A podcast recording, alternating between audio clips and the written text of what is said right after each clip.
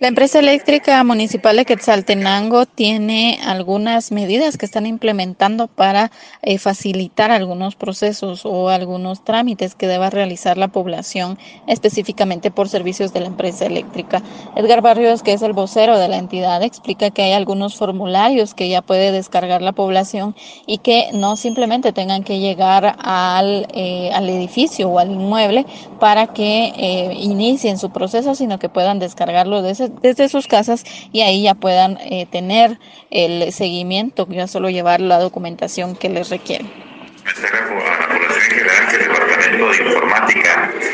de la Municipalidad, eh, en conjunto con el Departamento de Comunicación Social, en este caso la, la empresa eléctrica municipal,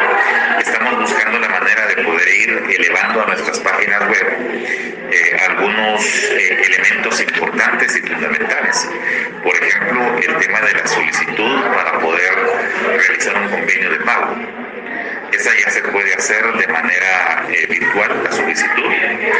Y esto para que el usuario, por ejemplo, avance en ese paso y posteriormente ya pueda llamar y concertar una cita a la Procuraduría de Cobros para realizar ese proceso de los convenios de pago, que es, es fundamental, por ejemplo, en algunas ocasiones cuando deudas importantes.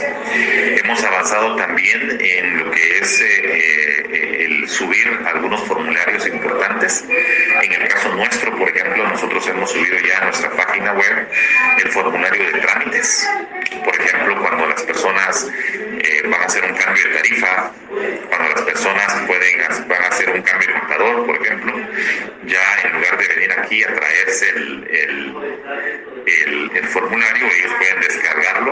ver en, en, la parte de trámites los requisitos que deben adjuntar y con esto pues ya solo venir con los requisitos y entregarlos a la, aquí a la empresa eléctrica municipal para desarrollar eh, o iniciar el proceso de, en este caso necesite el trámite. Por el momento indican que estos son algunos primeros avances que se tienen con la finalidad de que la población también eh, tenga el el acceso a estos documentos en la web y que se facilite al menos uno de los pasos que tienen para sus trámites, ya que aún o hasta el momento todavía se realizan eh, algunos de estos procedimientos en la entidad, en el edificio de la zona 6 de Shela. Con esto vuelvo a cabina, como nos escuchamos.